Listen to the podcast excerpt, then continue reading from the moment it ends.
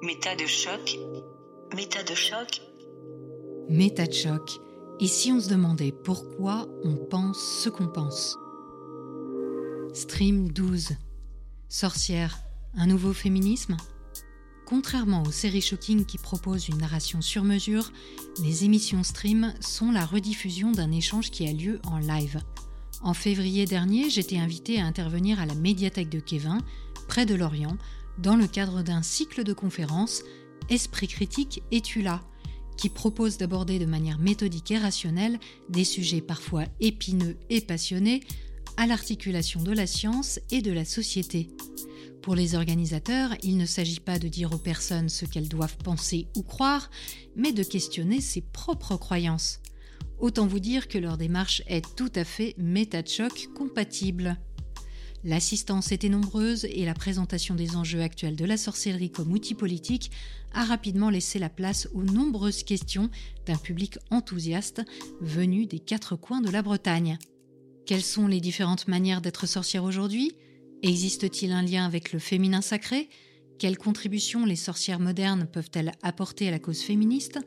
Autant de questions abordées pour tenter de définir les contours de ce mouvement florissant sur les réseaux sociaux comme dans la vraie vie une bien belle occasion de faire de la métacognition, c'est-à-dire de réfléchir à la manière dont nous pensons et pourquoi.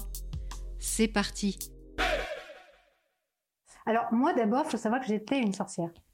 Je me suis euh, pensée sorcière moderne quand j'étais donc euh, dans le mouvement euh, New Age et que j'étais croyante. Donc pendant 15 ans, j'étais dans cette mouvance spirituelle et je me considérais comme sorcière. Après, si je m'y suis intéressée de près aussi, si j'ai vraiment étudié euh, avec euh, un sens critique, on va dire, en essayant de me documenter euh, au-delà de ma propre pratique passée, c'est parce que j'ai fait une émission qui s'appelle Le féminin sacré, où j'explore cette notion en fait assez récente du féminin sacré et où la sorcellerie ou en tout cas la notion de sorcière est très présente. Voilà.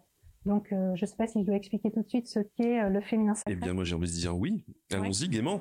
Qu'est-ce que le féminin sacré? Alors, le féminin sacré, c'est une croyance et une pratique qui fait partie donc euh, de la spiritualité contemporaine que les chercheurs appellent le New Age. Alors, le New Age, c'est pas que les années 70 et les hippies.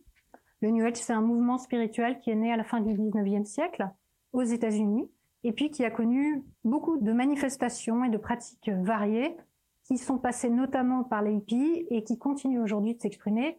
Et les croyances qu'on trouve aujourd'hui autour de la loi de l'attraction, des énergies vibratoires, sont vraiment des croyances qui sont issues du New Age, qui sont l'expression du New Age. Et dans le mouvement New Age, il y a une notion qui est donc le féminin sacré, qui consiste à dire que quand nous nous incarnons sur Terre, si nous nous incarnons en tant que femmes, nous allons représenter l'essence divine, on va dire, universelle de la féminité. Si on s'incarne en tant qu'homme, eh bien, on va représenter le masculin sacré, on va avoir en soi l'essence masculine. Et donc, aujourd'hui, il y a vraiment un mouvement, je dirais, de masse, un mouvement euh, populaire, où beaucoup, beaucoup de femmes, en fait, se retrouvent dans cette notion qui va leur permettre, euh, en tout cas, c'est ce qu'elles souhaitent, exprimer leur féminité, exprimer leur potentiel en tant que femme et, plus que l'exprimer, l'affirmer. Donc avec cette notion de féminisme qui est euh, très très euh, prégnante derrière le donc le féminin sacré et qui peut se manifester notamment au travers de la sorcellerie ou du fait de se revendiquer sorcière. Voilà. Donc il y a des hommes qui s'intéressent au masculin sacré et il y a beaucoup beaucoup de femmes et beaucoup plus de femmes que, que d'hommes qui s'intéressent à ça, je pense en tout cas sous ce prisme-là, qui vont s'intéresser au féminin sacré. Et donc à quoi ça sert? L'idée dans cette approche spirituelle, c'est d'incarner cette essence euh, féminine et ses caractéristiques euh, divines dans l'optique de se rapprocher de son potentiel spirituel et, humain dans son incarnation sur Terre. Et hum, l'autre aspect intéressant, enfin qui interpelle, c'est la notion de sorcière. Spontanément, on pense aux sorcières d'antan. Euh, est-ce que les sorcières d'aujourd'hui sont vraiment les héritières des sorcières de l'époque ou on est sur autre chose? Alors, alors d'abord, qu'est-ce que c'est qu'une sorcière? Une sorcière, c'est quelqu'un qui fait de la sorcellerie. Hein, donc, euh, ça veut dire quelqu'un qui va faire des potions, qui va jeter des sorts, qui va euh, faire des incantations, qui va aussi avoir un lien privilégié avec euh, les astres, la lune, etc. Tout ça dans une optique qui, en tout cas dans l'imagination populaire aujourd'hui, renvoie à de la spiritualité, comme je le disais, et un empowerment des femmes. Donc les femmes qui se disent sorcières aujourd'hui, elles le font parce qu'elles considèrent que c'est un moyen d'affirmer leur féminité, d'affirmer qu'elles existent, mais aussi de se connecter à des connaissances ancestrales, voire à des connaissances sacrées immanentes. Là, le lien historique, il n'y en a pas vraiment. Ce que les historiens savent, et donc moi j'avais fait des recherches sur ce sujet-là en particulier, c'est que d'abord, il n'y a pas que des sorcières, il y a aussi des sorciers. Alors ils étaient minoritaires, hein. ceux qui ont été sur le bûcher étaient évidemment moins nombreux que les femmes, mais il y en avait aussi, donc ça c'est quand même important à savoir. Que d'autre part, la plupart de ces femmes qui ont été condamnées à mort ou qui ont été poursuivies, euh, elles n'ont pas été pour des raisons spirituelles. Elles ne l'ont pas été parce que elles auraient eu des pouvoirs machiavéliques ou quoi que ce soit. En fait, quand on regarde les procès, parce que l'Inquisition a été vraiment très rigoureuse hein, sur ces procès, extrêmement précise pour expliquer pourquoi telle ou telle personne a été condamnée. Donc on a énormément de traces en fait de cette époque-là, et on se rend compte que en réalité, les procès en sorcellerie, c'était principalement des querelles de voisinage, des querelles de famille. C'était des personnes qui en dénonçaient d'autres c'était pas le prêtre qui disait là-bas il y a une sorcière, elle fait des potions magiques ou elle fait euh, des sabbats euh, pendant la nuit, des cérémonies avec le diable, etc., etc. C'était pas du tout ça. Donc en fait, si on doit essayer d'établir un lien entre les deux, il n'y en a pas de lien historique entre les deux. Hein. La plupart des personnes qui se revendiquent de la sorcellerie aujourd'hui, c'est dans une démarche spirituelle. Et elles disent oui, on est comme les sorcières d'antan parce que on va contre le pouvoir établi, alors souvent contre la rationalité, contre euh, aussi la science, plus dans l'intuition. On va exprimer une chose qui aujourd'hui dans le patriarcat que nous subissons, hein, je reprends les termes de ce mouvement, empêche aux femmes de s'exprimer, comme les sorcières d'antan. Bah non en fait, les sorcières d'antan, elles ont été condamnées pas du tout pour ces raisons-là. Elles ont été condamnées par l'Église, par l'Inquisition, et non par des scientifiques, déjà, premièrement. Et deuxièmement, pour des choses qui en fait étaient des faits sociaux. Par exemple, ça pouvait être une fille qui voulait faire accuser euh, sa belle-mère euh, et qui disait c'est une sorcière.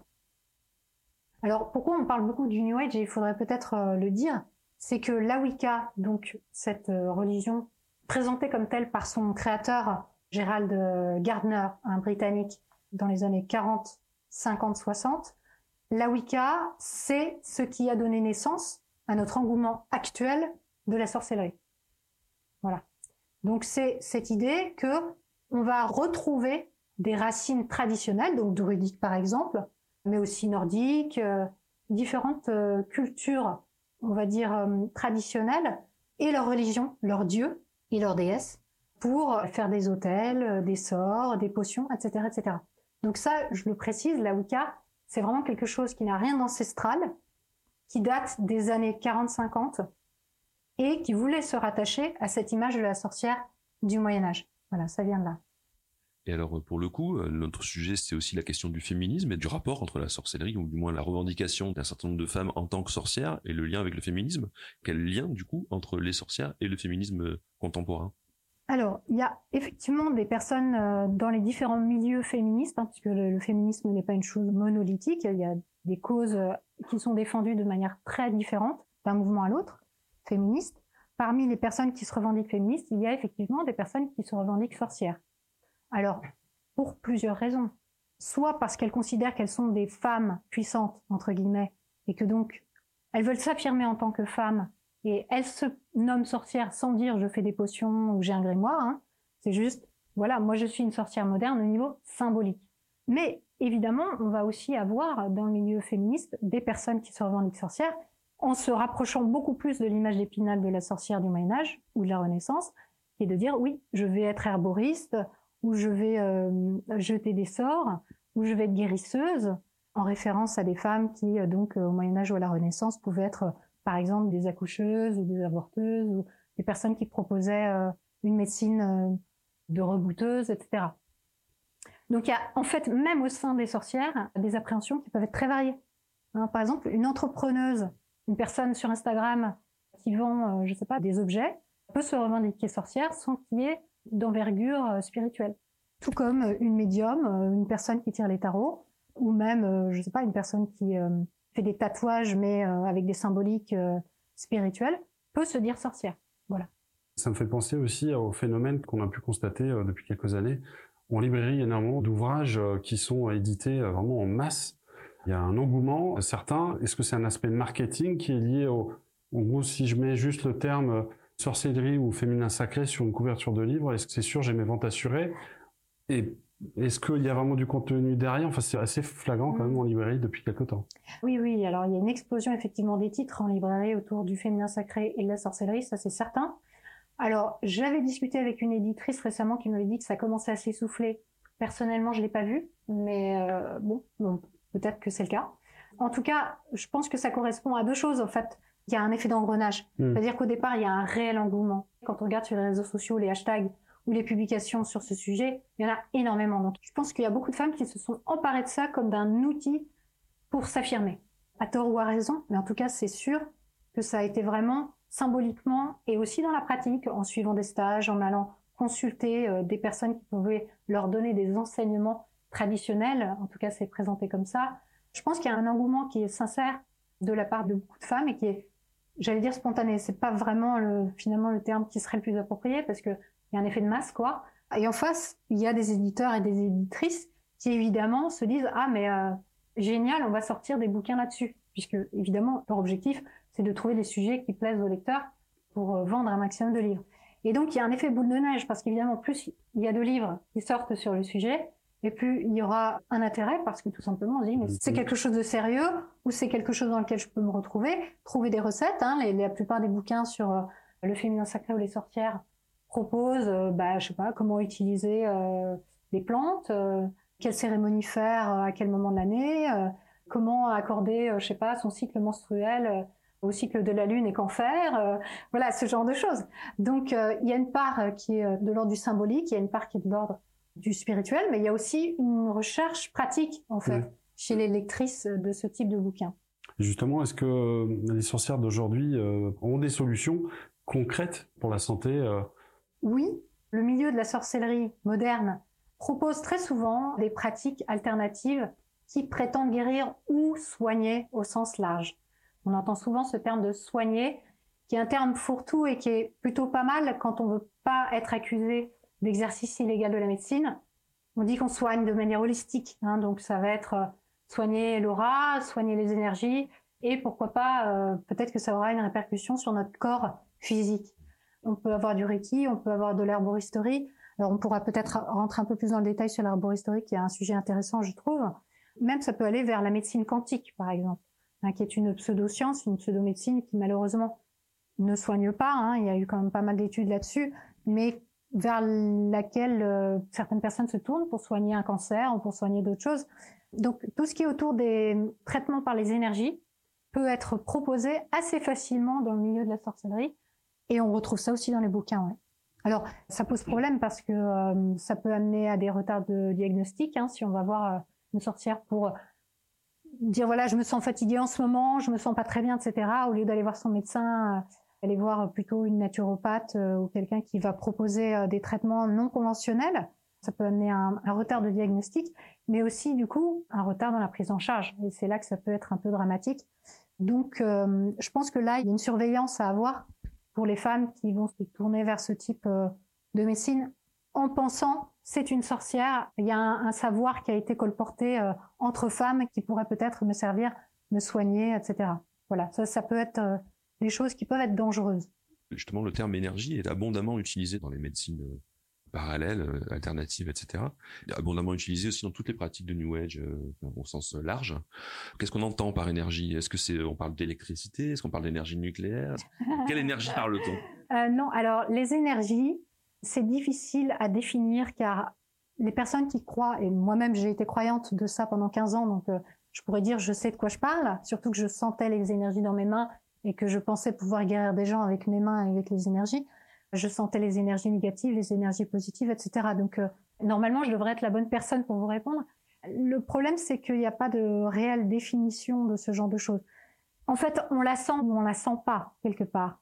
Ce n'est pas en tout cas en lien avec les énergies telles que envisagées par la science, que ce soit les ondes, les énergies euh, magnétiques, euh, les énergies atomiques, euh, etc. Les énergies telles que exprimées euh, par les croyants du New Age ou les pratiquants du New Age ne sont pas mesurables par des outils scientifiques. Du coup, à partir de là, c'est un peu compliqué de le définir. Mais en tout cas, pourquoi est-ce qu'on parle d'énergie dans le New Age? Parce que on dit dans le New Age, nous sommes tous énergie. Ce qui, d'un point de vue physique, peut être vrai, puisque si on descend euh, en dessous de l'atome, on se rend compte que bah oui, on a euh, des électrons, etc., euh, etc. donc, on pourrait dire bah oui, effectivement, nous sommes tous énergie. Mais dans le sens du New Age, c'est nous sommes énergie. Nos pensées, en fait, émettent une énergie qui s'incarne dans le réel. Donc, c'est l'énergie divine, en fait. C'est ça l'origine du terme énergie. C'est l'énergie universelle divine qui se matérialise grâce à la pensée. Donc, l'univers a projeté une pensée qui s'est incarnée, qui s'est matérialisée. Et nous-mêmes, comme nous sommes une parcelle de l'univers, nous sommes une parcelle de l'énergie divine, eh bien, nos pensées vont créer notre réalité. Par quel biais? Par justement la projection des énergies. Je ne sais pas si c'est très éclairant. Ça me semble. D'accord.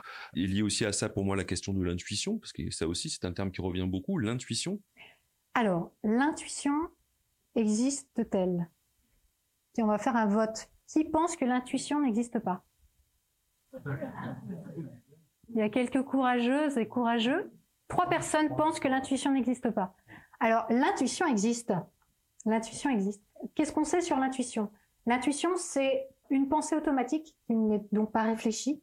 Hein. J'ai l'intuition qu'il va se passer quelque chose. J'ai l'intuition que je vais réussir à faire telle ou telle chose. Elle nous vient en réalité de nos expériences passées. C'est-à-dire que on a ce qui s'appelle en sciences cognitives les heuristiques. Les heuristiques, c'est des réflexes de pensée qu'on a, qui sont acquis au fil de notre expérience et qui font que, par exemple, il y a des heuristiques aussi physiques. Hein. Si je me mets debout, je n'ai pas à réfléchir à comment mettre un pas devant l'autre. En fait, j'ai appris ça quand j'étais enfant et aujourd'hui, c'est une heuristique. Mettre un pas devant l'autre, c'est quelque chose d'automatique. On a aussi des pensées heuristiques qui sont donc des pensées automatiques qui nous viennent de notre expérience passée. Je sais que si j'entends une sirène, peut-être qu'il faut que je m'alarme. C'est sans réflexion, c'est quelque chose qui va me venir automatiquement. Donc, l'intuition, c'est vraiment lié aux heuristiques, c'est des mécanismes mentaux automatiques où on va déduire quelque chose de manière automatique. Alors, on peut se tromper, hein. on a des intuitions qui nous trompent et des intuitions qui nous disent euh, la bonne chose. Et sans doute que la plupart de nos intuitions sont bonnes, ça ne nous empêche pas de pouvoir euh, certaines fois les remettre en question ou y réfléchir. Mais voilà, dans le milieu euh, spirituel, c'est énormément utilisé comme un argument en disant suis ton intuition, débranche le mental pour prendre des décisions. Bon, il se trouve que les intuitions ne nous permettent pas forcément de prendre une bonne décision professionnelle ou de prendre une bonne décision sur euh, notre état de santé. Il y a des situations dans lesquelles, pourquoi pas, on peut avoir une intuition, mais ça peut être intéressant de se dire, OK, je vais quand même vérifier. Le New Age, la spiritualité contemporaine nous dit non, n'utilise pas ton mental. Le mental, en réalité, est vu comme quelque chose qui nous déconnecte de notre essence divine, de l'énergie de l'univers. C'est une sorte de euh, perversion euh, liée à notre incarnation sur Terre. Notre incarnation sur Terre fait baisser notre niveau d'énergie et nous empêche d'exprimer notre plein potentiel. Si on se déconnecte de notre mental, suivant ce, ce raisonnement, on va plus faire marcher notre intuition, donc se connecter à notre essence divine. L'intuition étant en réalité, dans la croyance New Age, le révélateur de la connaissance avec un grand C. Donc il faut bien dissocier cette acception New Ageuse de la réalité scientifique de ce qu'on sait sur ce que c'est qu'une intuition. Ce recours à l'intuition, au terme de l'intuition, etc., dans quelle mesure n'est-ce pas une, opposition volontaire à la pensée rationnelle? Ah oui, bah tout à fait. Alors à partir du moment où on encourage à débrancher le mental, oui, il est clair que les sorcières, comme le mouvement euh, New Age euh, en général, incitent effectivement à une opposition au rationalisme comme étant quelque chose qui aurait été justement ce qui a fait qu'on a persécuté les femmes au Moyen Âge et à la Renaissance. Or, comme je vous l'ai dit, c'est l'Église catholique et l'Église protestante qui a, euh, au travers de l'Inquisition, condamné ces femmes. Du coup, ça s'inscrit sur ce passé-là. Mais qu'en font-elles concrètement les personnes qui se disent sorcières? Comment ça se manifeste en réalité dans leur pratique? Ben, Comme je le disais, en fait, il y a différentes manières de se penser sorcière. Moi, je pourrais très bien dire, je suis une femme publique, je prends la parole en tant que femme, je pourrais très bien dire rien que pour ça, je suis une sorcière moderne. Et il y a des personnes qui le font spécifiquement parce qu'elles prennent la parole en public. Elles se disent sorcières pour ça. D'autres vont dire, moi je suis sorcière parce que j'accorde de l'importance à mon sang menstruel et je fais des sacrifices à la lune tous les mois. Donc c'est des registres quand même très très différents l'un de l'autre. Et puis bah, après vous allez avoir euh, des personnes qui vont être, euh, comme je disais, médiums, qui vont euh, faire de la voyance avec les tarots, d'autres qui vont dire qu'elles soignent avec les plantes. Donc vraiment les applications concrètes, elles sont très variées. Et pour une personne qui ne proposerait pas de service, on va dire, hein, qui ne vendrait pas de service de tarologie ou de médiumnité, etc., et qui dirait qu'elle est sorcière, eh bien, elle va avoir des pratiques personnelles, elle va avoir des rituels chez elle, elle va se faire un hôtel, un mémoire, elle va euh, se rassembler avec d'autres femmes euh, dans ce qu'on appelle les tentes rouges. Mmh. Donc, euh, par exemple, des cercles de femmes pour parler entre elles de leur expérience, de leurs difficultés, bah, par exemple de la misogynie ou des questions de maternité ou des questions de santé aussi. C'est là qu'on voit que ça peut dériver vers, vers des pratiques qui s'éloignent encore une fois de la médecine conventionnelle. Les pratiques peuvent être aussi communautaires et le sont très souvent en réalité parce que quand on se revendique sorcière ou quand on parle de féminin sacré, et c'est là que l'aspect politique arrive aussi, c'est de dire on veut affirmer donc notre droit de vivre, notre droit de nous exprimer et aussi notre puissance en tant que femme. Et donc on se rassemble pour le faire. On se rassemble pour en parler entre nous déjà, pour euh, être des sorcières, hein, sœurs entre nous, et euh, pour s'échanger euh, des conseils, pour se transmettre des choses, euh, voilà que seules les femmes sauraient. Hein. Moi, je je sais pas si ça existe ça, mais bon, en tout cas, c'est quelque chose qui est beaucoup mis en avant. Mais en tout cas, avoir cet espace de parole et pourquoi pas, évidemment, parce que c'est important que les femmes puissent se parler entre elles dans des lieux non mixtes si elles le souhaitent. Ça là-dessus, moi, je, je vois aucun inconvénient. Après, la question, c'est à quel moment ces choses-là deviennent politiques au sens pratique du terme? Donc là, je suis en train de me poser une question à moi-même, en fait. Euh, c'est une bonne question.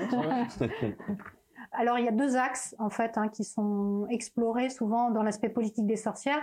C'est le féminisme et c'est l'écologie. Le féminisme, concrètement, on va avoir donc évidemment ces cercles de parole qui font partie de l'activité féministe, hein, que les femmes puissent échanger entre elles, et ça, on le retrouve dans des choses tout à fait euh, différentes euh, de la sorcellerie, comme par exemple je sais pas, le planning familial propose ça. Hein, donc c'est une démarche clairement féministe que de le faire. Et d'autres mouvements féministes, évidemment, proposent des lieux d'échange sur la question de la femme, que ce soit mixte ou non mixte. Donc dans le milieu de la sorcellerie, on trouve ça. Mais est-ce que ça va plus loin que ça? Ça c'est la question qu'on peut se poser après. Est-ce qu'il y a des actions? Est-ce qu'il y a des propositions? Je ne sais pas, des propositions de loi par exemple, ou des activités ou des actions locales de la part des sorcières pour obtenir des droits ou pour faire en sorte que les femmes puissent s'exprimer sur des sujets au même titre que les hommes.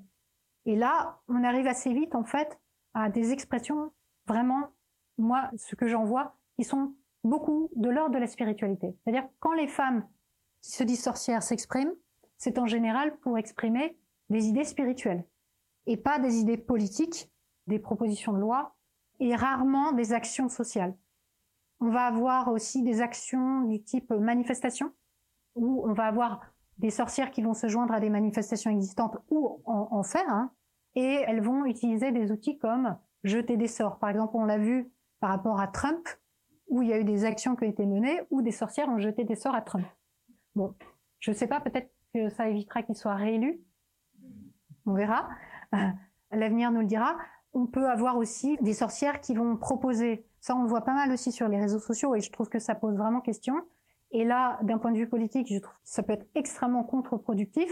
On a des jeunes filles qui, par exemple, vont proposer à des femmes qui ont été violées de venir les voir. Donc, elles font des consultations, gratuites ou pas, hein, mais elles les reçoivent. Et elles vont faire des cérémonies avec elles, jeter des sorts avec elles contre l'agresseur. Et Autant on peut se dire, oui, cette femme qui a été violée et qui cherche du réconfort, qui cherche une écoute, peut y trouver quelque chose sans aucun doute, être prise en compte, pouvoir faire un récit ou pas de ce qu'elle a vécu, en tout cas avoir une oreille attentive. Autant on se dit, ce sort, peut-être qu'elle va s'en contenter, mais euh, finalement, est-ce qu'elle va être suivie psychologiquement si elle en a le besoin, ou est-ce qu'elle va continuer sur cette voie-là un peu magique et est-ce que ça lui suffira? Parce que pourquoi pas? Peut-être que la magie peut lui suffire. Hein. Peut-être que le simple fait d'avoir fait ce, geste symbolique peut en fait la, la soulager. Hein. Il n'y a aucun souci là-dessus. Mais est-ce que ce sera suffisant? Est-ce que c'est pas là encore un retard possible de prise en charge d'une personne qui est en détresse? Et puis évidemment, bien entendu, si elle attend de faire justice avec ce sort jeté sur son agresseur, c'est limité quoi. Je pense que si elle veut vraiment euh, lui porter préjudice, peut-être que ça peut être intéressant qu'elle réfléchisse à une manière de porter plainte ou de mener une action de communication avec d'autres personnes qui auraient subi euh, des viols de la même personne, etc. Enfin bon, j'ai l'impression qu'il y a une sorte de cul-de-sac en fait quand on va faire appel à ce genre de service, qui est un cul-de-sac possible, voilà, pour les personnes qui sont en détresse ou en demande d'aide. Pour les personnes qui entrent dans ces pratiques, euh, donc il peut, j'imagine, avoir des risques financiers, peut-être d'isolement de l'individu, de rupture avec son milieu professionnel et familial. Est-ce qu'on a des retours là-dessus euh? La sorcellerie, comme toutes les croyances, peut effectivement, en fonction du degré euh, d'application et de croyance, peut amener au fait de s'isoler. Mais ça, je pense que c'est le cas de toutes les croyances. C'est-à-dire, si on est un très fervent catholique ou très fervent musulman, n'importe quelle religion ou croyance, peut nous isoler du reste des gens parce que on ne va plus vraiment pouvoir communiquer avec ces personnes qui n'ont pas les mêmes croyances que nous, tout mmh. simplement. Après, ce qui peut se produire dans le milieu de la sorcellerie, c'est que les personnes se regroupant en communauté vont effectivement s'entraider, pouvoir parler entre elles, etc. Et potentiellement s'isoler d'autres personnes qui n'auraient pas les mêmes croyances qu'elles. Pour plusieurs raisons. D'abord parce que c'est difficile de parler à quelqu'un qui n'a pas la même croyance que soi. Par exemple, si je fais des cérémonies avec mon sang menstruel au moment de la pleine lune, c'est pas un truc que je vais raconter facilement à n'importe qui. Donc, je vais vouloir me rapprocher des personnes qui me comprennent, des personnes qui euh, font la même chose ou que ça intéresse, qui sont sensibles à ça potentiellement. Donc, il y a des personnes avec qui je vais plus communiquer de moi-même, en fait, en tant que croyante. Moi, c'est aussi ce que j'ai fait quand j'étais croyante. J'ai pas fait de cérémonie avec mon sang menstruel, je tiens à préciser. Mais euh, j'aimais bien regarder la lune. et euh, on va soi-même, de soi-même, et sans forcément se dire cette personne est mauvaise pour moi, mais juste parce qu'on voit qu'on n'a plus cette connexion possible, quand, on est passionné par ce qu'on fait, et on peut être passionné par la sorcellerie, finalement se rapprocher plutôt de personnes qui sont comme nous. Après, il y a aussi le fait que ben, l'entourage peut être critique et peut dire mais c'est quoi ces conneries quoi? Qu'est-ce que tu fais? Qu'est-ce que c'est que ces peintures avec ton sang? Euh, ressaisis-toi. Du coup, ça fait qu'il peut y avoir des conflits familiaux au sein de la cellule familiale. Hein, on, peut voir ça aussi au sein du couple, euh, etc.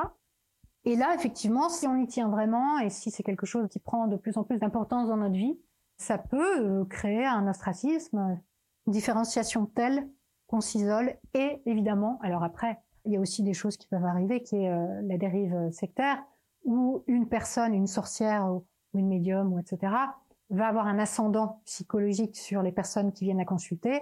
Et là, évidemment, il peut y avoir emprise mentale, manipulation, escroquerie, etc., etc. Mais ça, je veux dire, on peut le retrouver dans beaucoup de domaines du New Age. Il y a tout ce qui va toucher à la croyance et à la magie, où on va avoir une personne qui sait, et puis une personne qui apprend, qui est initiée, qui souhaite l'être en tout cas, ou une personne qui reçoit l'enseignement. Et effectivement, dans ces cas-là, il peut y avoir des dérives. Est-ce que, euh, avec la pandémie que nous avons vécue, euh, il y a eu une augmentation euh, des phénomènes de nouvelle spiritualité au sens large?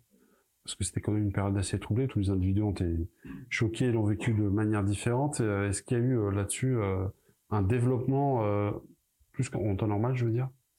Ça, c'est une question qui est très intéressante et j'allais dire que tout le monde se pose. En fait, je pense que tout le monde se pose pas cette question et beaucoup de gens pensent que oui, il y a eu un fort développement de la spiritualité avec le Covid. En réalité, il est probable que non. On ne sait pas encore, on verra avec le recul, mais il est probable que ce qui s'est passé surtout, c'est une exacerbation de son expression. Mhm. C'est-à-dire que les gens se sont sentis libres d'en parler ou ont senti l'urgence d'en parler parce que quand on est dans une situation de crise, une situation de détresse personnelle, bah, on a besoin de repères. Et quand on ne sait pas ce que c'est que cette pandémie, surtout au début de la pandémie, on peut avoir cette tendance euh, naturelle chez l'être humain de se raccrocher à des réponses euh, possibles et donc à des croyances. Mais ces croyances, sans doute, elles préexistaient. Elles préexistaient au Covid.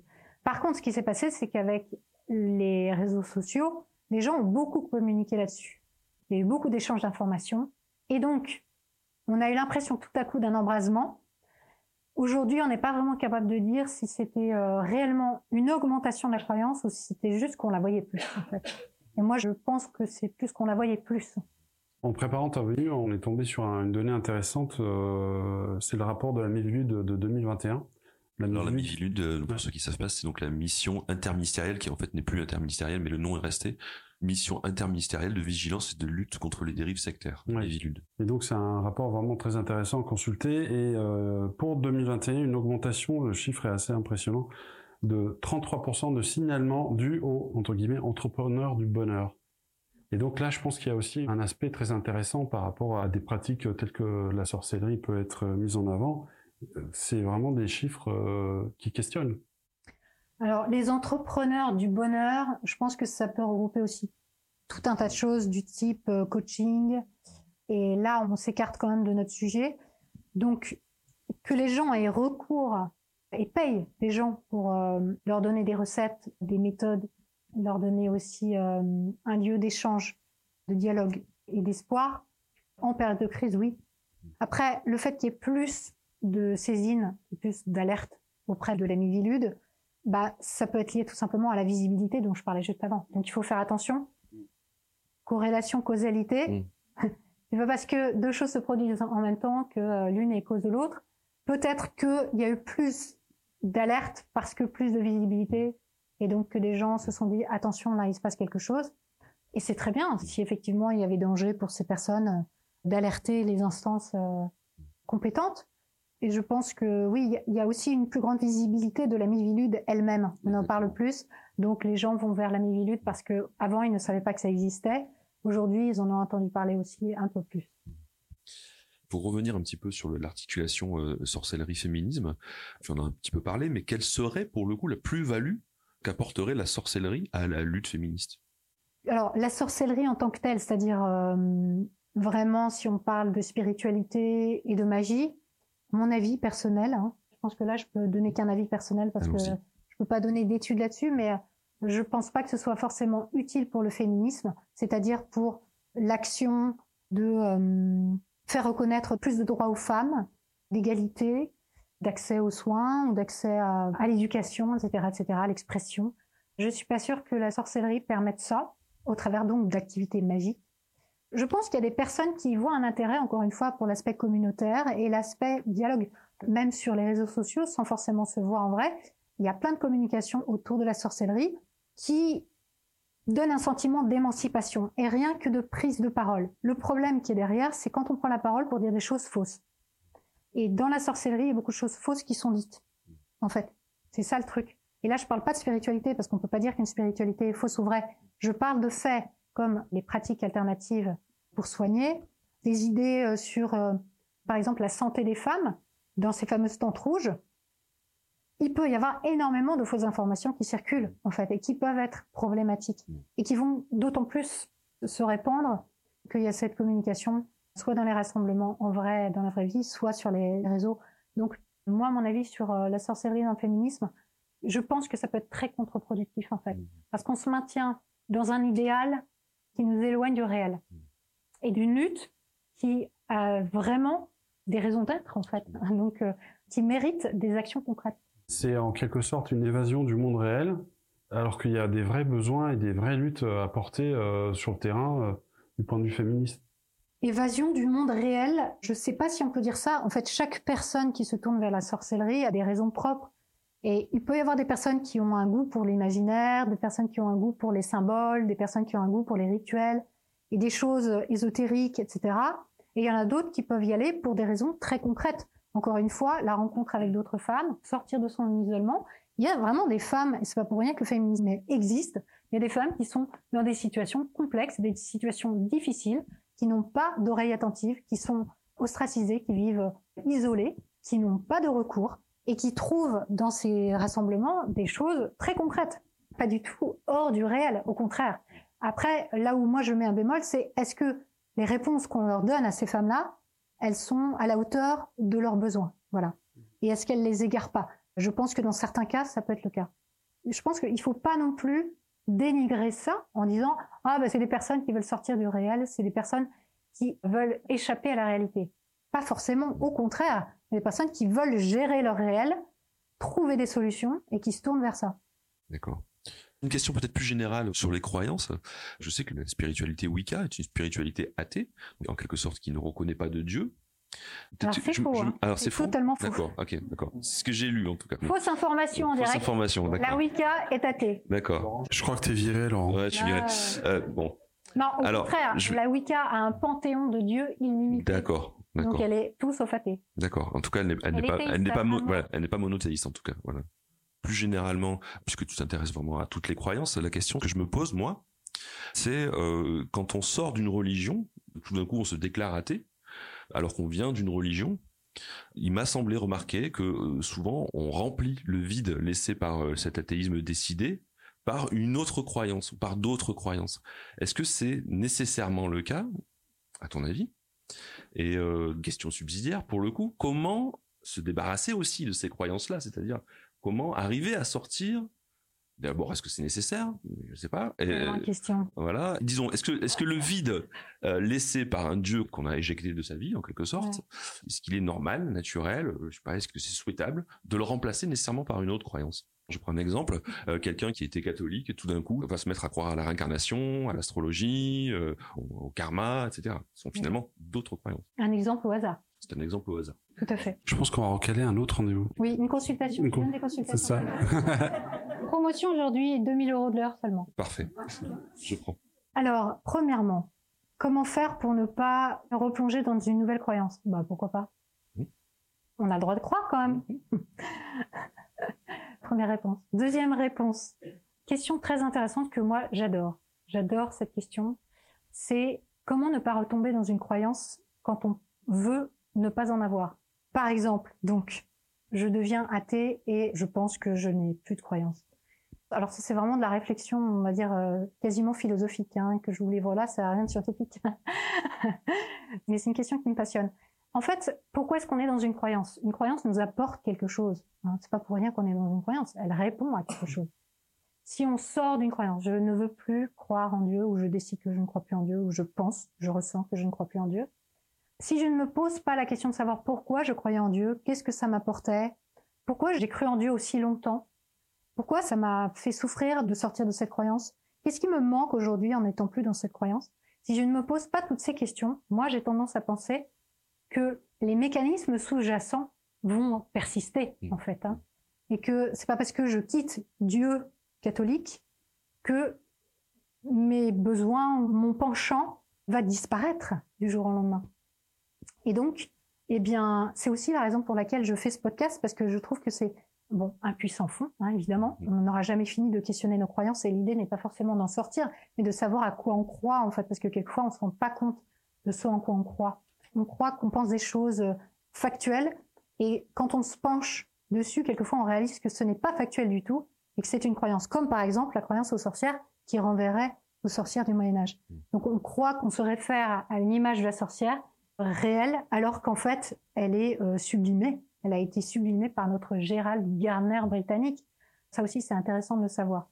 Donc euh, voilà, je pense qu'il est important, intéressant en tout cas, de nous questionner sur nos croyances, pourquoi on croit à des choses, qu'est-ce que ça nous apporte?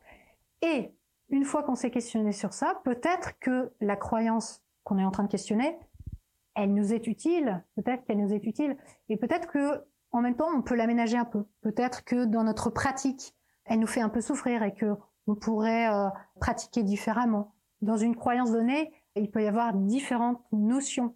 Et par exemple, dans le New Age, c'est un peu le buffet à volonté, hein, parce qu'on peut choisir parmi plein de croyances très variées. On peut très bien ne pas croire aux reptiliens en étant dans le New Age, aux extraterrestres reptiliens, qui est une croyance parmi tant d'autres dans le New Age, mais on peut croire aux énergies, on peut croire à la pensée positive, mais ne pas croire à l'astrologie, qui elle aussi a intégré le corpus euh, des croyances New Age avec euh, l'ère du Verseau, hein, n'est-ce pas, qui est quand même une notion importante du New Age, mais il y a des gens qui ne croient pas à l'astrologie en étant dans New Age. Donc on peut aussi, en questionnant notre croyance, l'aménager en disant, bah, en fait, cette croyance en l'astrologie, elle me convient plus. Je me rends compte que je prends des décisions avec l'astrologie qui m'ont pas été très bonnes, et je ne crois plus en fait à, cet outil-là, mais je veux quand même croire que je suis un avec l'univers, par exemple. C'est ça que je veux dire aussi, c'est que faut pas avoir, enfin, faut pas avoir peur. On peut en avoir peur un peu quand même, mais il faut pas avoir peur de, questionner ses croyances parce que c'est pas parce qu'on questionne une croyance qu'on va l'abandonner forcément. Voilà. On peut l'aménager en fait. Moi, je trouve que ce qui est intéressant en fait de questionner ses croyances, c'est de se rendre compte que certaines nous font du mal en fait. Et il n'y a pas de raison de faire du mal pour une croyance. Il vaut mieux en changer dans ces cas-là. Ça marche. Vous avez sûrement des questions, des remarques, des choses avec lesquelles vous êtes peut-être pas d'accord. Je vous invite à vous exprimer. Bonsoir. Bonsoir. Je trouve que dans votre discours, il y a vraiment une vision binaire de l'homme et de la femme. Et euh, est-ce que bah il est en prise en considération dans ces mouvements euh, spirituels euh, de l'identité des genres? Est-ce que être une sorcière c'est vraiment juste une femme née avec bah Anoutirus dans ces mouvements en général quoi? Oui. Je peux parler de la croyance en la sorcellerie et au féminin sacré qui est effectivement une vision relativement je dis relativement pour être sympa binaire. C'est-à-dire que comme je le disais, il y a cette essence féminine et on le retrouve dans la Wicca, hein, donc euh, qui est à l'origine de la sorcellerie moderne. Dans le panorama des dieux et des déesses, on a clairement des dieux et des déesses justement, avec chacun leur pôle, hein, donc euh, le pôle féminin et le pôle masculin. Alors, on retrouve dans le mouvement New Age, que ce soit Wicca ou féminin sacré, quelles que soient les variantes, clairement d'un côté les femmes qui sont dans l'intuition, les femmes qui sont dans la douceur, les femmes qui sont dans la spiritualité, les femmes qui sont dans la procréation, dans la maternité, le côté maternel, maternant, euh, la lune. Et puis on a de l'autre le côté masculin qui est le côté protecteur, le côté force, canalisation de la violence, de la force qui protège, mais aussi le côté de la rationalité quelque part euh, chez les hommes. Et donc tout ça évidemment est très ce qu'on appelle essentialisant, c'est-à-dire que on va unifier, uniformiser certaines populations. Euh, donc les femmes vont être comme ça, les hommes vont être comme ça, mais au même titre qu'on pourrait dire les personnes noires sont comme ça ou les personnes euh, homosexuelles sont comme ça. Ça c'est de l'essentialisation, c'est-à-dire que en fait on met dans une boîte, dans une case, une personne, et ça pose vraiment beaucoup de problèmes. Et on le retrouve beaucoup. Alors en même temps, dans tous ces milieux, les gens vont vous dire mais pas du tout. On n'est pas du tout essentialisant. Parce que chez chaque femme, vous allez avoir aussi une part masculine. Et chez chaque homme, vous allez aussi avoir une part féminine. Les hommes sont encouragés à développer leur part féminine, justement pour retrouver l'unité divine, où tout n'est qu'un à l'arrivée. Et donc, nous, notre objectif, c'est pas du tout de nous cantonner d'un côté aux hommes et d'un côté aux femmes, mais c'est au contraire de faire en sorte que les femmes puissent exprimer leur côté masculin et que les hommes puissent exprimer leur côté féminin. Bon, sachant que dans l'ère du verso, l'idée c'est plutôt de canaliser vers le retour au matriarcat originel, qui est une autre fable hein, de l'histoire féministe, puisque ça n'a jamais existé d'un point de vue historique. En tout cas, on n'a aucune trace d'un matriarcat originel qui serait antérieur à la domination masculine. Donc ça, je vous le dis, c'est une information importante. Et donc, vous avez dans ces milieux-là des gens qui vont dire mais pas du tout, on est très inclusif aussi des personnes trans, des homosexuels, etc., etc. Mais dans la pratique et vraiment dans la croyance elle-même, et moi je, je l'ai vécu de très près parce que j'étais à fond dans le féminin sacré aussi, mais je le vois aussi bah, tout simplement dans ce qu'on peut voir de l'expression aujourd'hui actuelle du féminin sacré et des sorcières. Il y a clairement une euh, symbolisation, on magnifie le côté féminin, on le symbolise au plus haut point. Hein, quand je parlais tout à l'heure du sang menstruel, il y a des femmes qui font des peintures avec, etc. Ça devient des objets sacrés. Donc il y a, il y a vraiment ce côté-là poussé à l'extrême, du féminin d'un côté, du masculin de l'autre, sur des bases qui, étonnamment, rejoignent quand même beaucoup les stéréotypes de genre actuels. Bonjour. Bonjour. Alors, moi j'avais une question sur euh, à propos des énergies. Vous avez parlé de votre propre expérience sur les énergies que vous ressentiez et que vous avez perdu. Et je me demandais. Ah, je les ai euh, pas perdus. euh, Enfin, je peux comprendre le mécanisme où euh, on est révélé à ça et on découvre les énergies. Est-ce que le mécanisme inverse existe du coup? Est-ce que vous pouvez nous parler de votre expérience? Je vous raconte ma vie Et mais surtout, est-ce que ça fait pas appel finalement au même mécanisme, le fait d'être révélé à quelque chose quand on n'a pas de croyance et d'être autant euh, révélé à la non-croyance quand on en a? Euh, c'est possible. Effectivement, je pense que hum, ça rejoint un peu la question tout à l'heure sur euh, les personnes qui passent de l'athéisme à une autre croyance. Je pense qu'il y a, d'un point de vue cognitif, des mécanismes sans doute parallèles entre le fait d'adhérer à une croyance et le fait d'en sortir. C'est quelque chose que j'explore énormément dans mes podcasts, puisque dans mes podcasts, il y a deux grands types d'émissions. Il y a des émissions avec des experts, donc par exemple des neuroscientifiques, des psychologues, des sociologues, des historiens, etc., qui nous parlent de ce qu'ils savent sur la condition humaine, sur la manière dont les humains pensent ou ont pensé à travers l'histoire. Et de l'autre côté, on va avoir des émissions de témoignages où là, on explore avec une personne qui est sortie d'une croyance très forte, qui était très forte dans sa vie, pourquoi elle croyait à ça et pourquoi elle en est sortie. Et je pense que les mécanismes de croyance et de décroyance sont sans doute un peu des mécanismes miroirs pour reprendre du vocabulaire New Age, les choses peuvent effectivement être euh, cognitivement, humainement, sans doute assez proches, d'autant plus proches si on sort d'une croyance par réaction.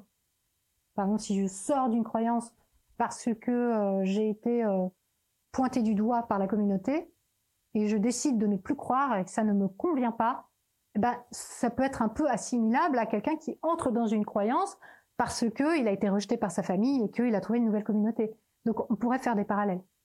Maintenant, la question des énergies, je pourrais aujourd'hui euh, retrouver totalement, je pense, les sensations que j'avais dans les mains. Je ne souhaite pas le faire parce que c'est pas un terrain que j'ai envie de continuer à explorer, ou dans le corps d'ailleurs, parce que j'avais quand même des sensations corporelles euh, très intenses, des sensations de dilatation de mon corps, de mon aura, etc., qui s'élargissait, qui s'expansait, etc. Des sensations d'énergie positive, négative, des sensations de euh, réduction des énergies négatives pour les faire disparaître, etc. Si j'ai arrêté de le faire, c'est juste parce que je n'y ai plus trouvé mon compte. Je n'y ai plus trouvé d'intérêt. C'est comme si j'avais arrêté le badminton, quoi, vous voyez J'ai décidé que j'avais plus envie de faire du badminton. J'ai arrêté. Ça ne veut pas dire que je peux pas en refaire demain, en fait. Pourquoi est-ce que je pourrais à nouveau ressentir des énergies? Parce que j'ai un vécu tellement intense que c'est comme faire du vélo, en fait. On ne peut pas du jour au lendemain ne plus savoir faire de vélo. À moins d'avoir un problème dans l'oreille interne ou autre, tout à coup, une nouvelle donnée, en fait, qui fait qu'on n'y arrive plus. Et c'est ce qu'on retrouve aussi, si je dois faire un parallèle avec une autre pratique spirituelle comme les trans chamaniques. C'est des choses qui, une fois qu'on l'a vécu et qu'on l'a répété, on peut le régénérer très rapidement. En fait, si on doit donner une explication cognitive, neurocognitive à ça, le cerveau peut assez facilement se remettre dans des états qu'il a déjà connu. Hein. Donc euh, non, j'ai pas arrêté de le sentir en fait. J'ai juste décidé que j'avais plus envie d'explorer cette voie-là. Et le badminton? Alors le badminton, j'en ai fait un peu, mais c'est dur. Ça tue les cuisses quoi.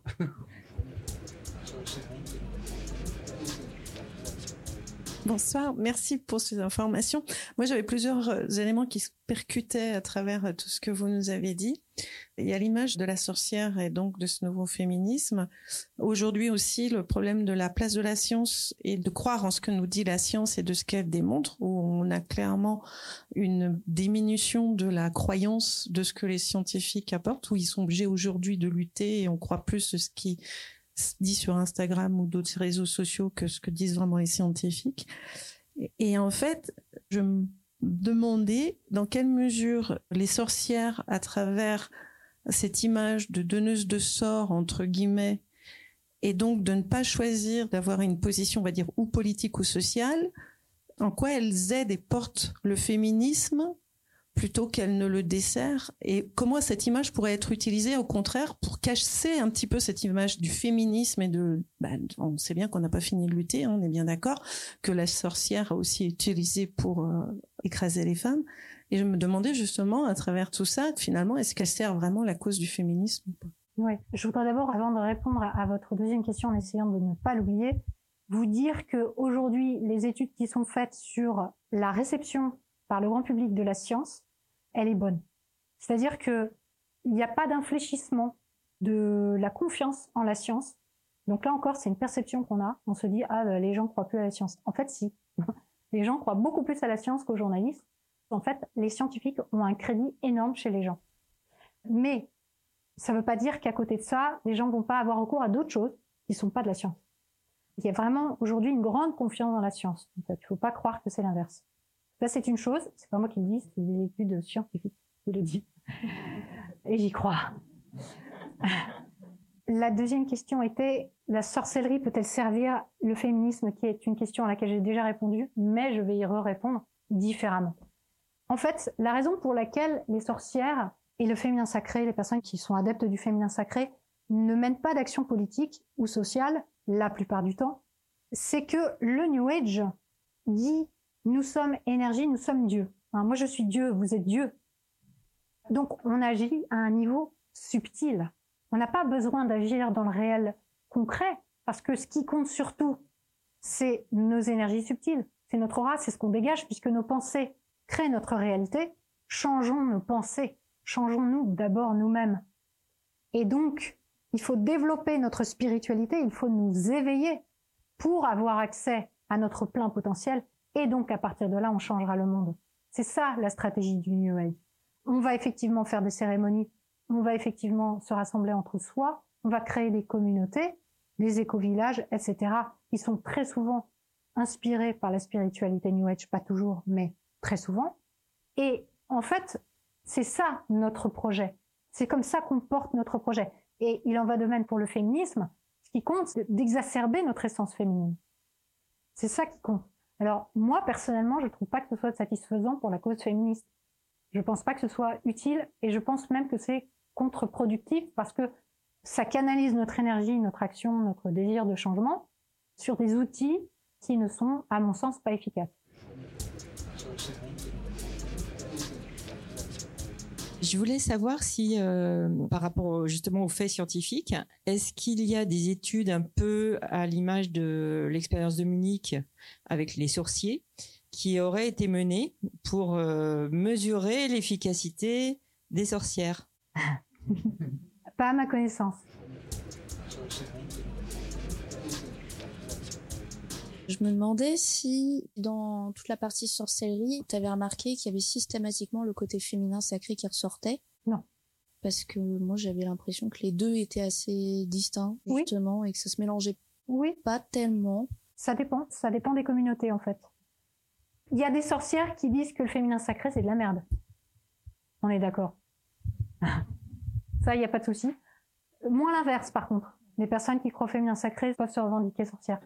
Mais il y a beaucoup de courants très, très, très différents. Hein. C'est vaste. Hein, donc, euh, je pense qu'il y a une interpénétration par le fait que ça touche au même sujet, qui est euh, le pouvoir des femmes, en fait.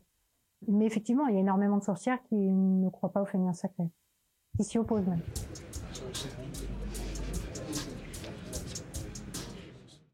Bonsoir. Vous avez évoqué très brièvement au début l'utilisation de l'herboristerie euh, ah. et la sorcellerie moderne. Vous aviez dit que vous y reviendrez, donc euh, est-ce que vous pouvez y revenir? Oui. Alors l'herboristerie, les sorcières euh, utilisent pas mal les plantes, en tout cas elles le mettent en avant, et notamment pour des vertus médicinales, en disant bah, que de toute façon la médecine conventionnelle moderne vient de l'herboristerie, et c'est vrai, c'est-à-dire vient de connaissances historiques qui se sont amassées au fil des siècles autour de l'utilité d'utiliser les plantes pour guérir. De fil en aiguille, la science, la chimie, la médecine nous a permis de voir que on pouvait, en isolant certaines molécules de certaines plantes, avoir des agents actifs plus ciblés et plus efficaces, plus condensés, pour traiter des maladies. Mais euh, il y a des personnes qui continuent à dire, mais oui, mais l'herboristerie, donc soignée par les plantes, c'est important c'est intéressant et c'est plus naturel. Entre les deux, il y a la phytothérapie. La phytothérapie étant également un soin par les plantes, mais qui se rapproche de la médecine conventionnelle, en isolant certains agents des plantes pour traiter les personnes. Mais l'herboristerie, elle, elle prend les feuilles, hein. donc elle prend les plantes elles-mêmes et on vous les propose en tisane, par exemple. Et là, on va vous dire, on peut vous soigner avec ça. Et effectivement, on a des plantes qui sont connues pour euh, avoir des actions sur le corps. Par exemple, il y en a une qui est extrêmement connue, c'est le millepertuis, qui est connu et reconnu scientifiquement pour ses vertus d'antidépresseur. Le millepertuis, pour des dépressions légères ou modérées, est efficace, plus que du placebo, et à la même hauteur que les antidépresseurs, les molécules. Donc c'est extraordinaire. Il y a eu beaucoup d'études scientifiques qui montrent son efficacité. Le problème de cette plante, mais des plantes en général, quand on veut les utiliser pour se soigner, c'est qu'elles ont d'autres agents que le principe actif qu'on recherche, comme par exemple l'antidépresseur. Ça, c'est la première chose. La deuxième chose, et c'est le cas du millepertuis, et c'est la raison pour laquelle on ne le prescrit pas ou on évite, c'est qu'il y a des agents, en fait, dans la plante qui vont entrer en conflit avec d'autres traitements. Donc, si vous prenez, par exemple, un anticoagulant, vous êtes sujet aux AVC, et que vous prenez du millepertuis, il y a de fortes chances que vous capotiez assez vite. Donc c'est un peu gênant parce que c'est bien pour la dépression, mais ça vous fait un arrêt cardiaque. Parce que vous prenez ce médicament anticoagulant. Il y a une incompatibilité. Et on peut soupçonner aussi, et ça il y a eu moins d'études là-dessus, que le millepertuis allié avec d'autres plantes puisse aussi avoir des effets délétères. Et ça, je prends l'exemple du millepertuis parce que c'est la plante qui a vraiment des effets extraordinaires en tant que plante toute seule sans qu'on isole vraiment les molécules. Euh, mais dans l'herboristerie, on a aussi beaucoup de plantes qui sont mises en avant et pour lesquelles on n'a aucune preuve de leur efficacité. C'est-à-dire que il y a très peu d'études qui sont faites souvent hein, sur ces différentes euh, plantes. Et quand il y en a qui sont faites, ben on arrive euh, rarement au-delà du placebo. Donc voilà, c'est problématique. Après, il y a des plantes évidemment qui ont des vrais effets et dont on a pu isoler les molécules pour en faire des médicaments vraiment efficaces. L'idée n'est pas de dire que les plantes n'ont pas d'efficacité, on est d'accord, mais disons qu'aujourd'hui avec la médecine conventionnelle, on a accès à des traitements qui sont plus efficaces. Après, dans l'herboristerie, il y a un autre truc qu'on retrouve aussi beaucoup dans la notion de sorcellerie, euh, qui est le côté naturel, l'appel à la nature ou l'appel à la tradition aussi. C'est-à-dire, ce qui est traditionnel, ce qui est ancien, est forcément meilleur que ce qui est nouveau, ce qui est moderne. Si ça a été utilisé pendant des millénaires ou des centaines d'années, c'est bien que ça a une utilité. Oui, peut-être, quelquefois non. Par exemple, la saignée a été utilisée pendant des millénaires et sur plusieurs continents en même temps. A priori aujourd'hui, il n'y a plus trop. Il y a, je crois qu'il y a un cas repéré où euh, la saignée peut être un outil pour soigner la personne. Mais la plupart du temps, ça l'affaiblit et ça la fait mourir assez vite, quoi. Et pourtant, pendant des millénaires, des gens ont fait ça. Et des médecins ont pu dire que la saignée, c'était important, que c'était un outil vraiment efficace pour soigner euh, les rois et les manants. Donc, bon, c'est pas parce que c'est traditionnel que forcément c'est bon. Et puis surtout, bah, on évolue, euh, les connaissances, l'état des connaissances évolue, et peut-être qu'il y a mieux. Voilà. Donc, dans le cas de l'herboristerie, c'est le cas pour traiter des maladies. Après, il y a aussi la question de l'appel à la nature qui est de dire c'est naturel, alors que les molécules isolées en laboratoire, c'est chimique. Bon, en fait, les plantes, c'est aussi chimique que les molécules isolées en laboratoire, parce que c'est de la chimie, hein, c'est des molécules aussi, sauf qu'elles sont là dans la nature, on va dire. Et c'est pas parce qu'une chose est naturelle qu'elle ne va pas vous tuer. Hein, il y a quand même beaucoup de plantes qui peuvent nous tuer, hein, combinées ou pas combinées, avec d'autres plantes.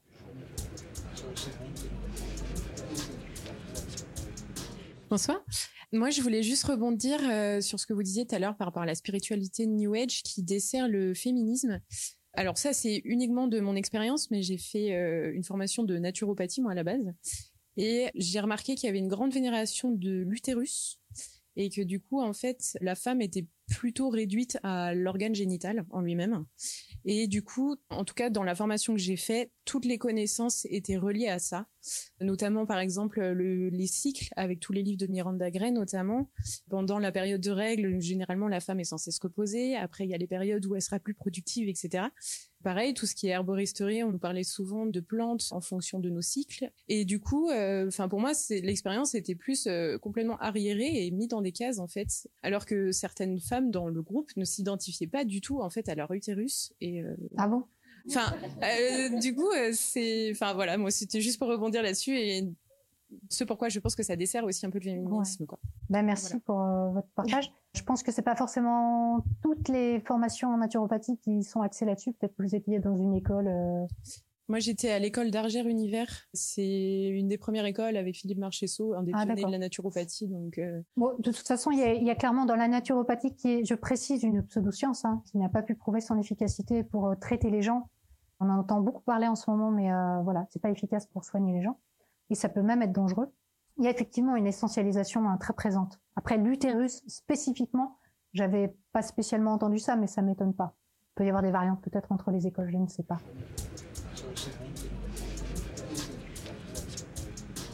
Un homme. Bonjour. Je voulais savoir, euh, on a mentionné le terme écologie à un moment. Euh, est-ce qu'il y a une approche un peu plus terre à terre de sorcellerie, de se dire, euh, on a peut-être à gagner d'apprendre sur l'arboristerie, on n'aura peut-être pas un approvisionnement en médicaments continu et, et ça vaut le coup de faire ça, ou alors est-ce que ça peut ne pas être spirituel cette recherche de l'arboristerie ou Ah, basée sur des appels à la nature Bien sûr. La question que je voulais poser, elle était sur euh, l'essentialisme, parce que c'est un truc que j'ai l'impression qu'on retrouve beaucoup dans énormément de croyances, en particulier des croyances récentes, et j'ai l'impression qu'il y a un mouvement essentialiste, qu'il y a de plus en plus de croyances essentialistes, notamment bah, euh, dans le terfisme, les mouvements racistes, euh, beaucoup de théories, et aussi au final dans le féminin sacré, chose de très très essentialiste. Je voulais savoir si vous avez cette impression-là aussi, que c'est quelque chose qu'on voyait de plus en plus, et si c'est une approche qui est un peu trop philosophique ou qui vous intéressait, ce dont Oui. vous pensiez parler à un moment ou un autre en podcast. Ah bah oui, alors la prochaine émission euh, sera sur la transidentité, donc vous imaginez bien qu'on va parler d'essentialisme, hein, bien sûr. Qu'est-ce qu'un homme, qu'est-ce qu'une femme? Grande question. Bon, euh, est-ce qu'il y a plus d'essentialisme aujourd'hui qu'hier? Euh, Mon intuition me dit que non. Je pense que c'est très humain, très normal, entre guillemets, euh, pour nous les humains, de mettre les gens dans des cases. Ça fait partie des mécanismes d'heuristique dont je parlais tout à l'heure, des réflexes de pensée. On ne peut pas tout questionner en permanence, on ne peut pas en permanence se demander est-ce que j'ai bien défini telle chose ou telle personne? Voilà. Donc en fait, on fonctionne par cases. Et quand on a le temps ou quand on a un intérêt spécifique sur quelque chose, on va potentiellement questionner les choses plus à fond. On va aller contre notre intuition et aller plus loin. Mais la plupart du temps, on fonctionne par heuristique, donc par essentialisation, en fait. C'est naturel, et c'est là qu'on voit que le naturel n'est pas forcément bon.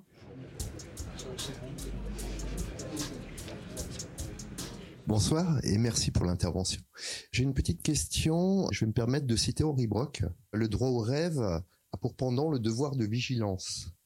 Et ma question, c'est un peu pour tous les gens qui sont présents. Est-ce que soi-même, il existe des manières pour avoir une hygiène mentale, développer une hygiène mentale, pour savoir quand on va trop loin dans notre croyance et qu'elle devient finalement nocive pour nous-mêmes Je veux dire, en dehors des autres, de soi à soi. Est-ce qu'il existe des trucs? Voilà. Merci. Alors non. Non, en fait, on... ne peut pas savoir quand on est trop loin dans une croyance, sauf au moment où on en est sorti, où on se réveille. C'est après coup qu'on se dit, mais en fait, j'ai été trop loin. En fait, ça ne me convenait pas. En fait, j'ai souffert dans cette situation. Et voilà comment ça s'est produit, et voilà comment ça s'est déroulé. On peut tenter de réécrire l'histoire, de, comprendre ce qui s'est passé. Ça rejoint la, la question de l'engagement et de l'escalade d'engagement, c'est que il est très très très très très très compliqué et voire euh, en fait peut-être impossible de se rendre compte qu'on est dans une escalade d'engagement, qu'on s'engage de plus en plus dans quelque chose alors qu'on ne devrait pas, que rationnellement on devrait s'arrêter là et passer à autre chose, trouver une autre solution, trouver une autre manière de fonctionner.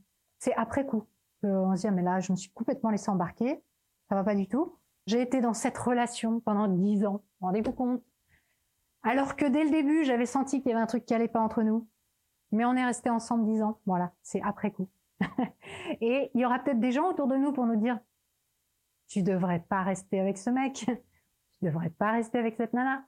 Mais on n'est pas à même de s'en rendre compte. Peut-être d'ailleurs que les arguments des autres ne sont pas du tout valables, hein, ne nous parlent pas. Mais en tout cas, c'est une fois qu'on en sort que on comprend ce qui s'est passé. Ça veut dire aussi qu'on ne peut pas faire sortir quelqu'un d'une croyance. Ça rejoint aussi la question de quand on sort d'une croyance, est-ce qu'on va replonger dans une autre?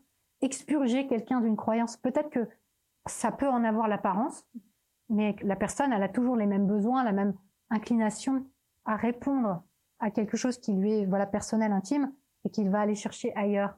Donc, euh, même si ça, ça arrivait, ce qui- arrive assez rarement, hein, de faire sortir quelqu'un d'une croyance, un peu de force, en réalité, en général, ça n'arrive quasiment jamais. C'est à la personne elle-même, en réalité, d'en arriver à un moment donné où elle se pose des questions, où elle se dit, mais est-ce que je suis au bon endroit, quoi, là? Est-ce que ça me convient? Est-ce que, est-ce que ça me va, quoi? Et là, à ce moment-là, elle peut se tourner vers son entourage et potentiellement faire des recherches, etc., pour euh, essayer de comprendre euh, ce qui lui arrive ou vers quoi elle peut se tourner? Et c'est là que c'est bien d'être là pour cette personne-là, de pouvoir lui dire, bah ouais, tiens, si tu veux qu'on échange, on peut échanger. Mais euh, on sortira pas quelqu'un d'une croyance.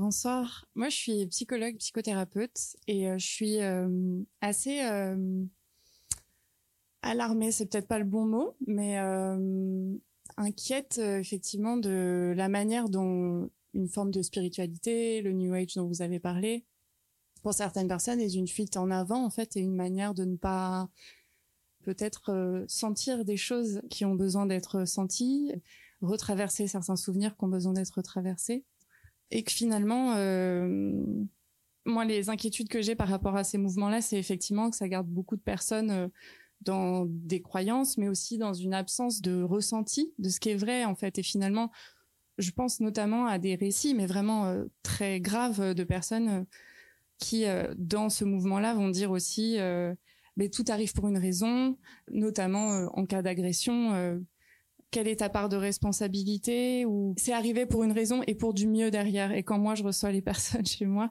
je vois pas vraiment le mieux derrière en fait je, je crois que je partage un peu une réflexion en live avec vous quoi c'est-à-dire que ce qui me questionne aussi c'est la honte qu'on va poser dans une forme de moquerie qu'il y a dans notre société autour de ces pratiques qui, je trouve, n'aident pas forcément à sortir de ça. C'est-à-dire que quand les personnes, elles cherchent une appartenance et une identification à, un groupe, comment elle en sort si en face, effectivement, les réponses, c'est des moqueries, etc.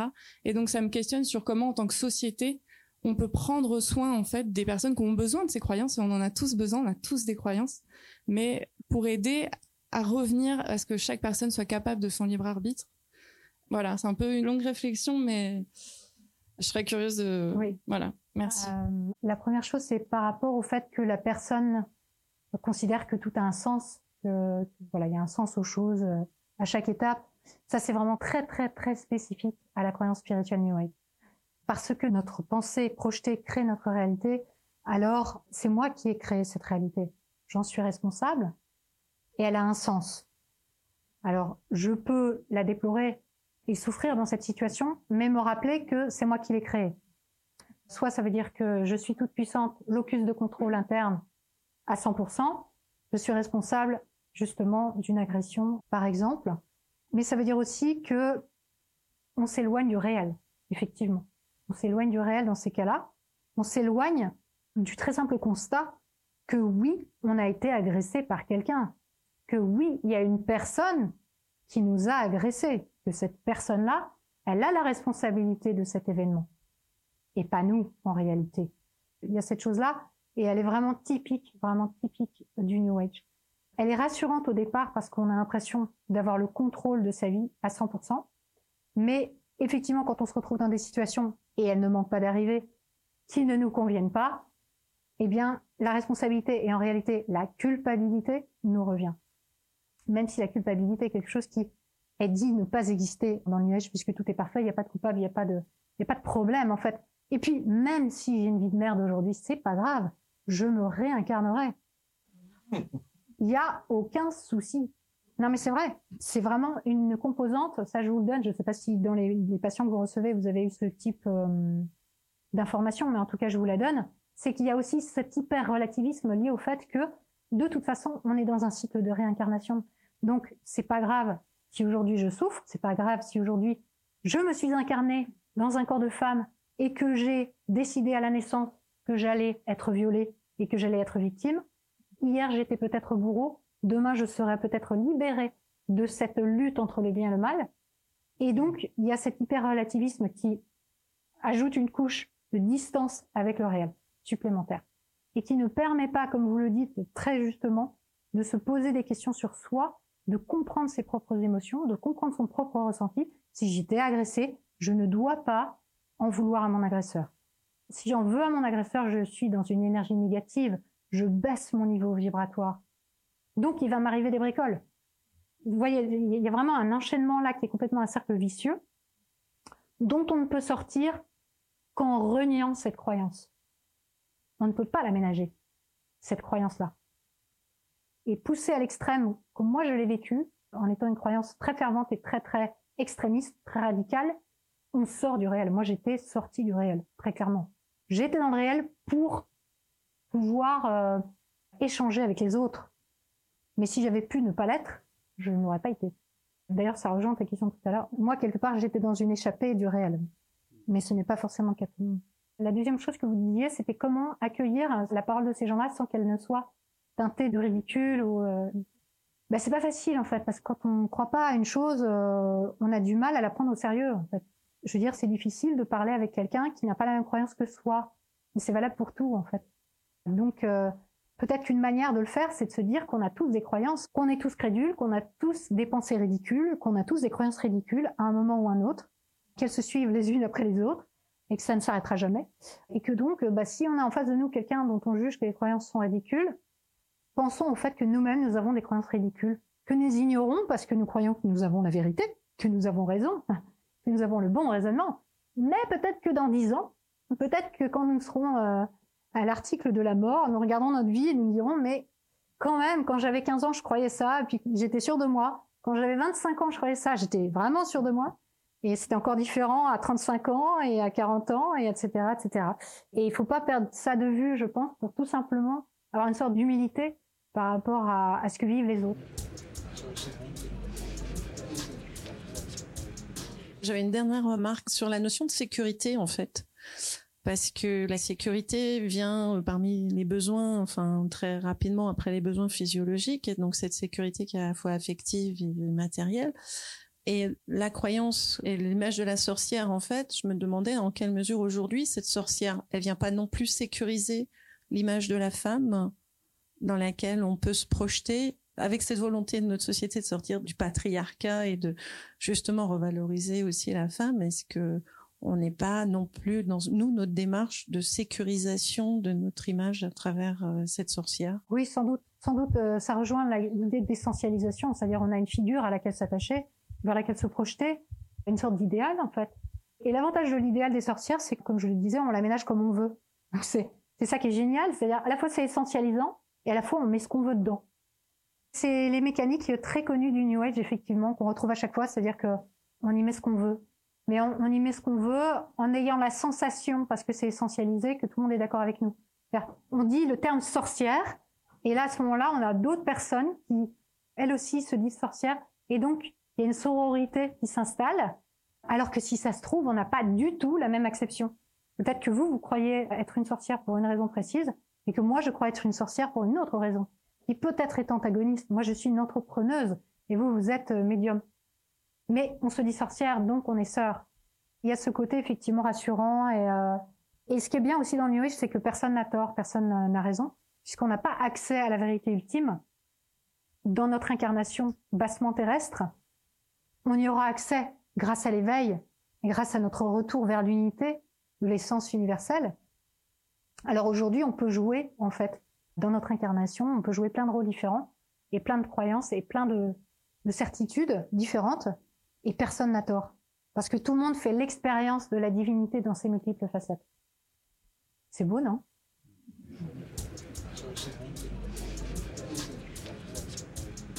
Oui, bonjour. Moi, je vous ai connu avec euh, la, première émission était avec Albert euh, Franchement, j'avais adoré parce que tout le côté mécanisme du cerveau euh, est vraiment la base de tout en fait en termes de croyances. Mais la question se portait plus sur, vous avez vu la série de Blanche Gardin sur la meilleure version de soi-même? J'en ai discuté avec une amie qui est dans des croyances assez fortes et qui s'est pas du tout reconnue. Elle dit que la série ridiculise ces gens-là et que non, ils n'étaient pas en train de boire euh, de l'eau euh, dans une maison vide et pas chauffée. Au contraire, c'était très cocooning, ça. Et donc, euh, je voulais juste savoir ce que vous en pensiez, si vous l'aviez vu. Oui, je l'ai vu. Et effectivement, cette série ridiculise le New Age. On peut pas dire le contraire. C'est son but. C'est une comédie. Donc euh, ça, c'est clair et net. Après, ça ne veut pas dire que ce qui est décrit ne correspond pas à la réalité. Moi, j'ai trouvé que c'était une série extrêmement bien documentée. J'étais très impressionnée par la qualité de ce qui était dit. Bien sûr que c'est une fiction comique, tragique-comique, donc exagérée, etc. D'un personnage, pour ceux qui n'ont pas vu, qui au départ a un problème d'irritation du côlon, et, qui termine euh, en hôpital psychiatrique parce que, euh, au fur et à mesure de sa quête de solution pour son problème de santé, a été de croyance en croyance, et finalement on perd la tête. Évidemment que tout le monde ne, passe pas par là, euh, il ne va pas vers ça, et ne passe pas par tous les stages qu'elle fait dans la série. Mais moi, j'ai vu beaucoup de choses qui existent. En fait, elles existent. Voilà. Elle a pris des cas, elle a pris des circonstances caricaturales, certes, mais qui sont bien réelles.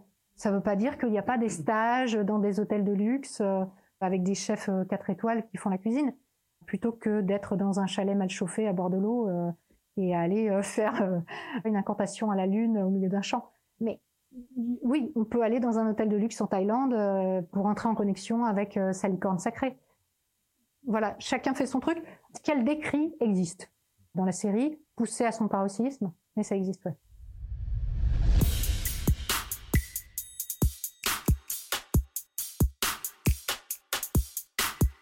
Si cette émission vous a plu et que vous pensez qu'elle peut être utile à d'autres, je ne peux que vous encourager à flatter les algorithmes en laissant un commentaire sur votre application favorite. Maintenant, vous vous demandez quand sera enfin diffusée la série Shocking sur la transidentité. Eh bien, c'est la prochaine. Pour travailler au montage de ce témoignage de haute volée, je vais cependant devoir faire une petite pause dans les publications. Mais promis, c'est pour tout bientôt. Un grand merci à celles et ceux qui soutiennent MetaChoc, ce curieux podcast humble et superbe. C'est grâce à vous que ce rendez-vous de pensée critique appliqué à soi nourrit les deux hémisphères cérébraux d'un nombre toujours croissant d'auditeurs et auditrices à travers le monde. En France, mais aussi au Japon, dont je salue les francophones fidèles. On se retrouve donc dans quelques petites semaines. D'ici là, on garde le contact sur les réseaux sociaux. Comme toujours, Prenez le temps d'observer la manière dont vous pensez et de la questionner. Vous n'imaginez pas ce que vous pensez.